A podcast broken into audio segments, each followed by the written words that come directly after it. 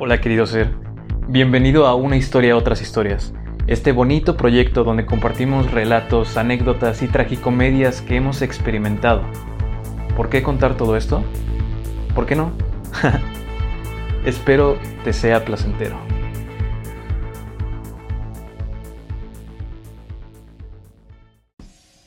A ver, quiero que te imagines a un niño de entre 10 a 11 años, en esa edad que nunca en su vida ha leído un libro, y me refiero a un libro de verdad. No es por quitarle mérito a otro tipo de libros y a otro tipo de cuentos o historias, pero me estoy refiriendo a realmente leer un libro que te llame la atención, a un libro que despierte tu interés. Y claro que no entran en esta categoría todo este compendio de cuentos de Disney, ni los laberintos que traían los cereales de hojuelas de maíz azucaradas. No, estoy hablando de que a ti te llame la atención leer porque quieres adquirir cierto conocimiento, porque quieres poner en práctica la teoría que un autor ya condensó en una obra literaria, porque estás hambriento de conocimiento, porque claro, todos sabemos que el conocimiento es poder. Y bueno, dicho esto, yo era ese niño de entre 10 a 11 años, ávido de conocimiento literario. Podrás decir, ay güey, un niño de esa edad con esas expectativas ya sé, ya sé. Pero es que apenas te estoy poniendo en contexto. Ese libro que yo moría por leer a mis 10 años no era nada más y nada menos que la gran obra literaria, la cumbre epistemológica de la literatura mexicana. Me estoy refiriendo, por supuesto, a Cúbole, con Jordi Rosado.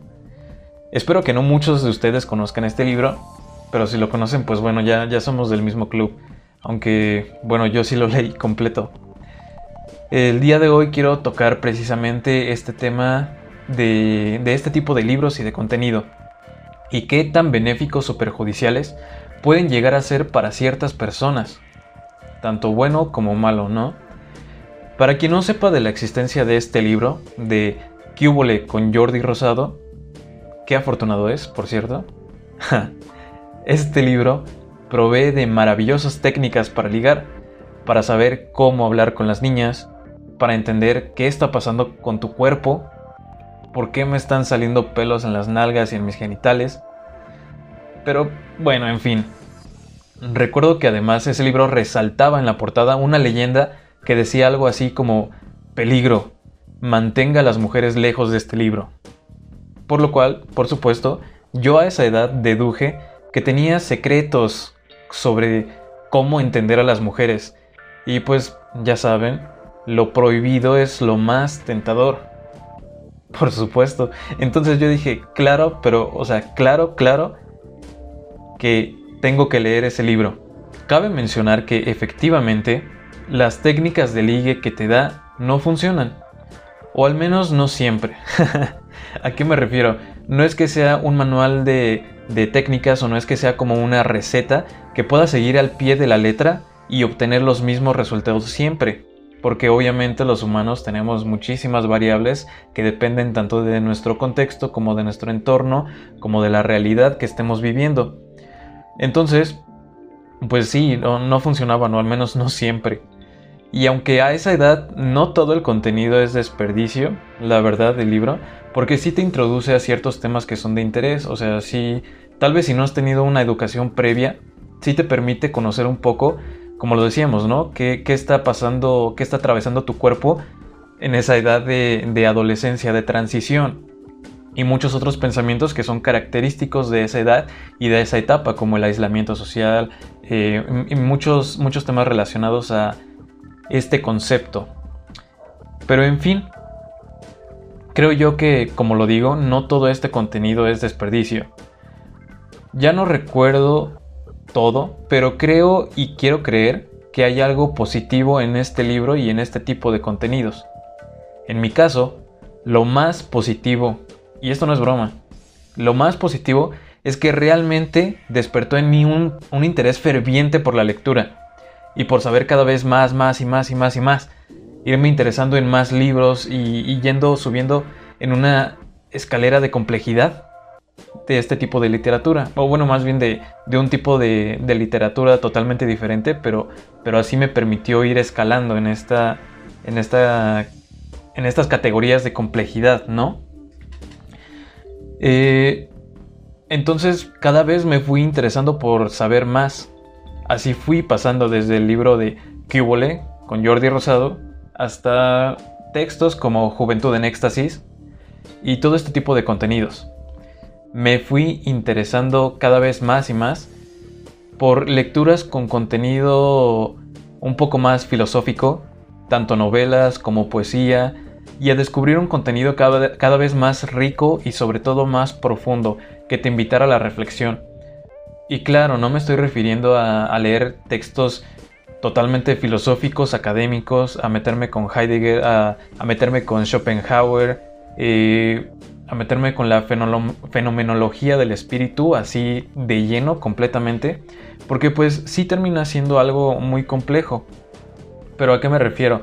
Libros como tal vez lo pueden ser La insoportable levedad del ser, eh, Un mundo feliz de Huxley, Fahrenheit de Ray Bradbury, no sé, todo este tipo de contenido que, que aunque su propósito principal no es ser filosóficos o, no ser un tratado filosófico, la verdad es que ahondan mucho en, temas que son muy humanos y que nos pueden concernir a todos. Todos hemos pasado en cierto momento por ciertas crisis y por ciertas dudas existenciales. Pero bueno, volviendo al tema, entre toda esta búsqueda por una buena lectura, me he topado con algunos bestsellers que, al igual que el libro que ya mencioné, desde el título ya me prometían una utopía, una la panacea del éxito. Por ejemplo, el cómo poder influir sobre las personas mientras se hacen tus amigos. Y pues esto suena maravilloso, ¿no? Te dice que vas a poder lograr todos tus objetivos y que vas a poder alcanzar tus metas siguiendo una, una serie de sencillos pasos y además estas personas, o sea, además de que las estás manipulando, podríamos decirlo, entre, entre comillas, estás siendo muy sugerente, pues además las estás convirtiendo en tus amigos, entonces qué más genial, ¿no? O como este otro libro que, que era La semana laboral de cuatro horas, ¿no?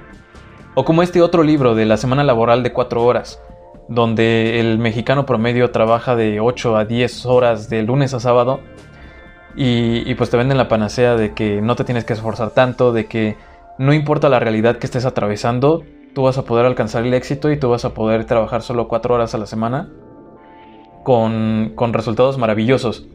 Y ojo, aquí quiero hacer hincapié en que no estoy criticando y no, no, estoy diciendo para nada que no se pueda alcanzar un éxito desde cierta posición o que no existe el progreso, porque no, no, no, no me, no, no quiero que me malentiendan para nada. A lo que me refiero es que muchas de estas filosofías o metodologías, podríamos llamarlo entre comillas, muchas veces dejan de lado la realidad que cada individuo está atravesando.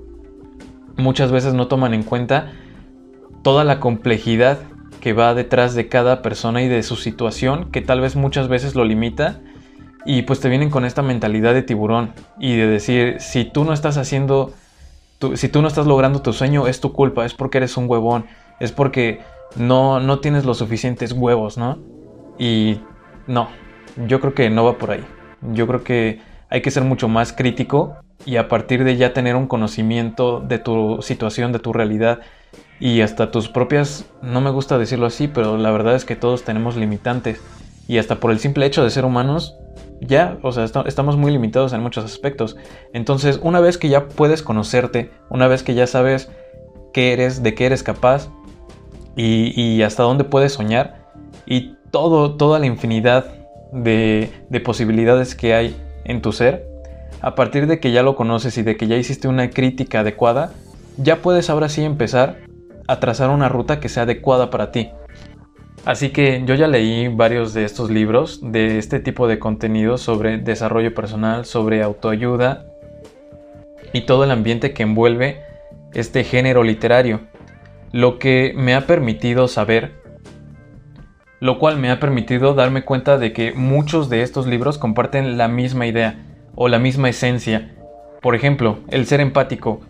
para trabajar tan solo cuatro horas a la semana, este libro te dice que tienes que ser empático con tu jefe, tienes que presentarle las cosas de una manera que sean convenientes para él, para que así, en vez de ir a trabajar a la oficina toda la semana, puedas tal vez trabajar algunos días en tu casa y así ahorrarte tiempo de tu vida, tiempo que gastas en el transporte, en todo ese traslado.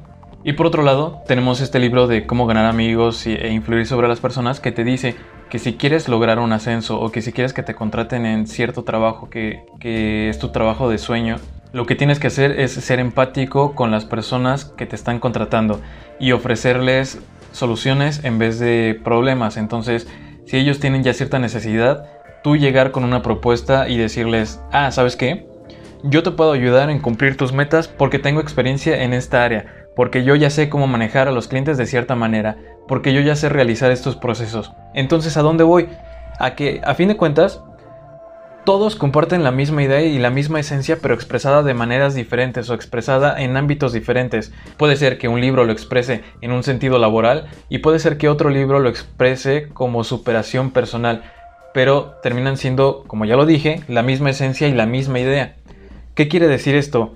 Que a mi parecer, todos los libros de autoayuda y todos los libros de, desarrollo personal y de superación terminan compartiendo las mismas ideas, y no es que sean malas, como ya lo dije, sino que terminan siendo ideas muy simples y muy, muy sencillas que les dan dos, tres vueltas durante todo el libro y ya te lo venden como una metodología. Aquí el asunto es, si ya leíste uno o dos libros de este tema en particular, ya leíste todo el contenido que te puede dar ese género literario. Por ejemplo, si ya leíste Padre Rico, Padre Pobre de Kiyosaki, ya te leíste todos sus libros prácticamente. Todas las demás ideas son la misma idea, solo que contada de manera diferente y el que piense lo contrario que venga y change my mind. A lo que quiero llegar es que este tipo de libros no son malos, porque realmente no hay cosas ni buenas ni malas. Y me gusta hacer aquí la analogía de un martillo. Un martillo lo puedes ocupar para construir una casa o para matar a una persona. Y si lo ocupas para matar a una persona, tú no puedes llegar y argumentar que el martillo es malo, porque a fin de cuentas tú tomaste la decisión de cómo utilizar esa herramienta. Así, este tipo de libros no son malos.